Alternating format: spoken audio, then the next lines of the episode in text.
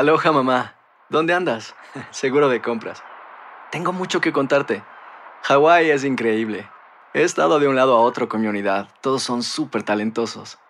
Ya reparamos otro helicóptero Blackhawk y oficialmente formamos nuestro equipo de fútbol. Para la próxima te cuento cómo voy con el surf y me cuentas qué te pareció el podcast que te compartí, ¿ok? Te quiero mucho. Be All You Can Be, visitando goarmy.com diagonal español. Hacer tequila, Don Julio, es como escribir una carta de amor a México. Beber tequila, Don Julio, es como declarar ese amor al mundo entero. Don Julio es el tequila de lujo original, hecho con la misma pasión que recorre las raíces de nuestro país. Porque si no es por amor, ¿para qué? Consume responsablemente. Don Julio Tequila, 40% alcohol por volumen, 2020. Importado por Diageo Americas, New York, New York. When you buy a new house, you might say, Shut the front door! Winning! No, seriously. Shut the front door. We own this house now. but you actually need to say, Like a good neighbor, State Farm is there.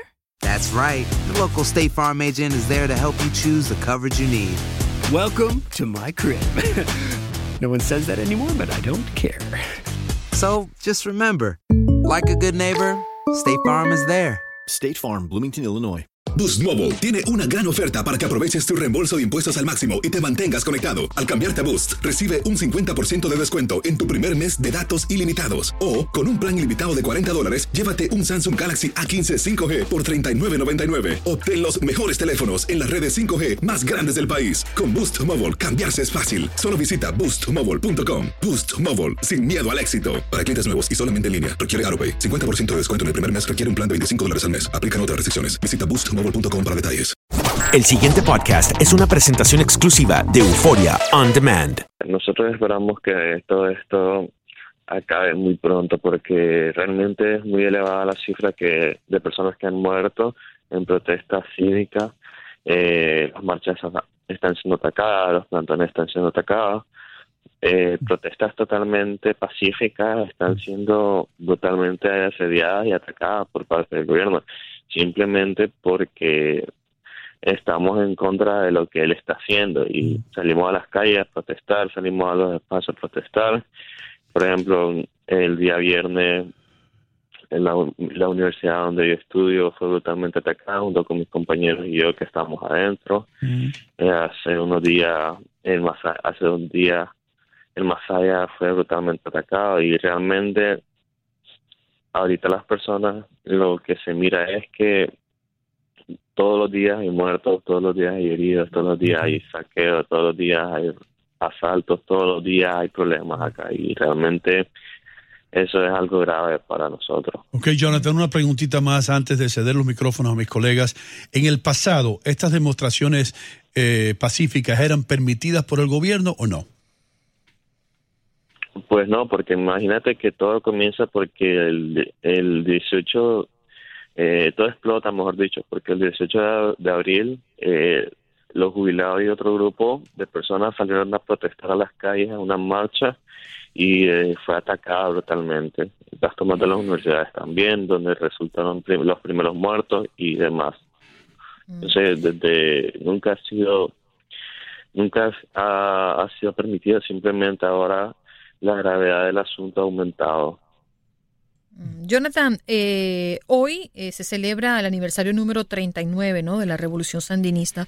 Eh, ¿Cómo está el ambiente? ¿Cómo se va a movilizar el pueblo? ¿Y qué significa una fecha como hoy para el pueblo nicaragüense?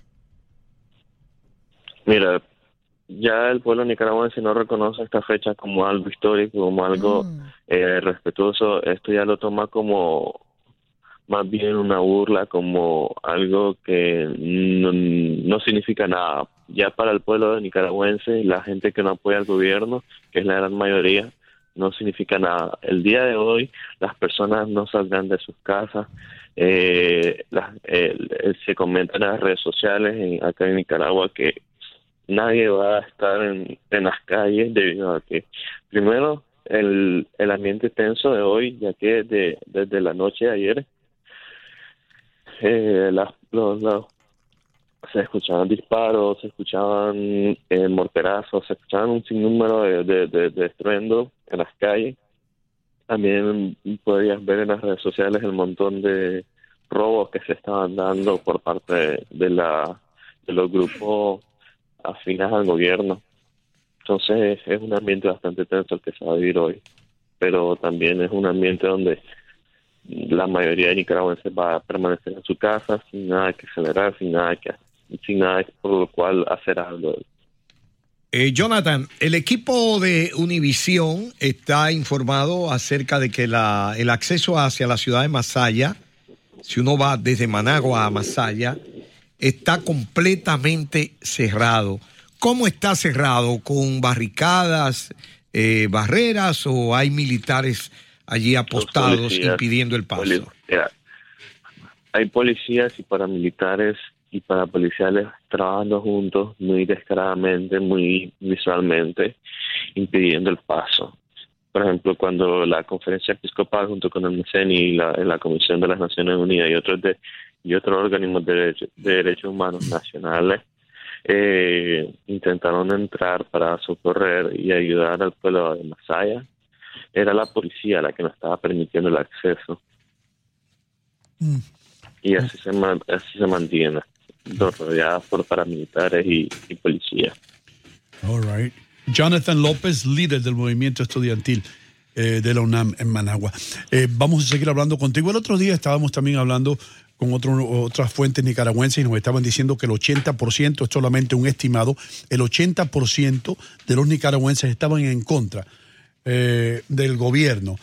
y yo pregunté que si había el peligro de una guerra civil en tu país. Y esta fue la respuesta. ¿Cómo va a haber una guerra civil si no tenemos armas? ¿Crees tú que si hubiese la oportunidad de el nicaragüense común y corriente, el que está en contra del gobierno, obtener armas, ya esto hubiera sucedido? ¿O hubiese sido eh, más violentos los enfrentamientos entre los grupos opositores y el gobierno? Bueno, mira, realmente eh, la persona que te dijo eso eh, tiene mucha razón. El 80% de los nicaragüenses estimadamente eh, son la cantidad de personas que, o el porcentaje de personas que, ya no quiere este, a este gobierno primero que nada. Recalco eso y lo apoyo. Es algo lo que yo también comparto y pues, mira, sinceramente siempre hay varios grupos de personas. Va a haber un grupo de personas que quiera llevar el esto a las armas por ¿Qué está pasando? Ok. Ah. mm, ¿Aló? Sí, perdona que se nos eh, cayó la comunicación instantáneamente, pero ya estás de nuevo en el aire. Ok, eh, entonces ah, siempre va a haber como un grupo de personas que quiera tomar armas y, y, siempre va a haber otro grupo de personas que no quiera tomar armas debido a que no queremos más muerte, pero también sentimos un dolor increíble, por lo menos desde, desde como Jonathan he visto morir alrededor de 25 personas, entre ellas por lo menos he visto morir a cuatro amigos míos y, créeme que eso es algo muy duro y, que en el momento te dan ganas de, hacer algo y te sientes impotente, pero sé que tomar armas significaría aumentar las muertes en una cantidad demasiado grande. Jonathan, ¿y cómo murieron esos amigos tuyos? ¿Qué relación tenían contigo? Bueno, mira, por lo menos el día viernes murieron dos de mis en un hermanado. Cuando estábamos atrincherados, eh, nos fuimos a, socorrer y a resguardar a una iglesia que se llama Divina Misericordia y las, y, y las fuerzas paramilitares estaban atacándonos y en este ataque Mire, le dispararon justamente en la cabeza. Imagínate. Era, era madrugada, estaba, estaba totalmente oscuro porque nos apagaron las luces y todo, y, aún así, justamente en la cabeza. Mira, por, por, el, el, el, tono de tu voz, eh, te noto muy afectado emocionalmente, te mm. siento quebrado completamente por este impacto negativo y, esta tragedia que están pasando ustedes. La pregunta mía es, ¿cuáles son los pasos a seguir ante la actitud del gobierno que cada día arrecia más su agresividad y su falta de piedad Eh, vemos ya que están atacando iglesias, que no respetan lugares sagrados, pero hay que recordar que yo conocí en persona al sacerdote Ernesto Cardenal, que estaba apoyando el grupo sandinista, pero veo que ya no respetan ni las iglesias. ¿Qué medidas, qué pasos van ustedes a seguir ante esta situación del gobierno? Bueno, mira, mira, realmente nosotros intentamos organizarnos desde los espacios en los que nos encontramos, ya que ahora nos resulta muy difícil encontrarnos en un mundo para tener una organización más, más efectiva, pero en esto ha jugado un gran, gran, un gran papel el, la tecnología. Entonces, desde las desde los espacios, desde nuestros espacios, estamos intentando organizarlo primero, totalmente, para salir a las calles, porque realmente nosotros no vamos a dejar de salir a las calles, porque las calles son de los nicaragüenses, las calles de Nicaragua son de los nicaragüenses, y los nicaragüenses deciden cuándo dejarlas y cuándo no, y te lo aseguro, nosotros los nicaragüenses no nos vamos a rendir hasta que este gobierno salga. Ahora, son muchas formas, por ejemplo, a nivel estudiantil, varias universidades nos están apoyando, tanto públicas como privadas, para una desobediencia académica o estudiantil, donde prácticamente vamos a vamos a desconocer la entrada a clase, vamos a desconocer a nuestras autoridades, vamos a desconocer todo lo que ellos indiquen, no vamos a asistir a clases aunque la universidad no estén tomadas, no vamos a asistir por, por, por, por, de forma de protesta, así como vamos a seguir haciendo marchas, así como vamos a pedir siempre a la comunidad internacional que nos siga apoyando. Y buscar mecanismos legales para, para, para también buscar cómo sacarlo, aunque esta persona no respeta lo legal ya. Desde el primer muerto, desde la primera violación a los derechos humanos, sabemos que es un, es un, es un criminal de lo peor.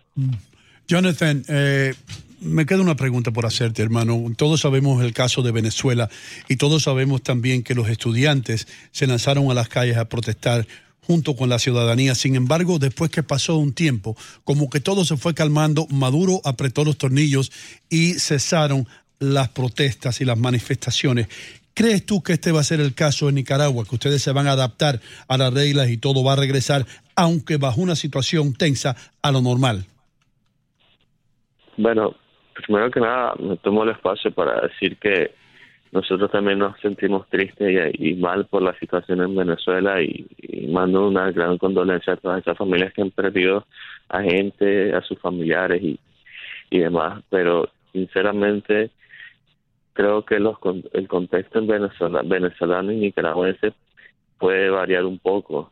Este, hace unos 30, hace unos 39 años nosotros salimos de una dictadura y digo nosotros porque hablo de los nicaragüenses, yo soy un nicaragüense y, realmente el Nica ya está cansado, el Nica ya está muy harto de, de, la dictadura que, que hemos sufrido y te aseguro que vamos a seguir en las calles, vamos a hacer todo, los estudiantes estamos decididos a, a, a, a, el precio más alto que es la vida con tal de no de no permitir que los que esta estas personas sigan en el poder Jonathan nos quedan nos quedan segunditos, pero yo creo que vale la pena resaltar que tú nos estás hablando desde la clandestinidad y que nos expliques un poquito eh, el por qué llegaste hasta este punto. ¿Qué pasó contigo en pocos segundos, por favor?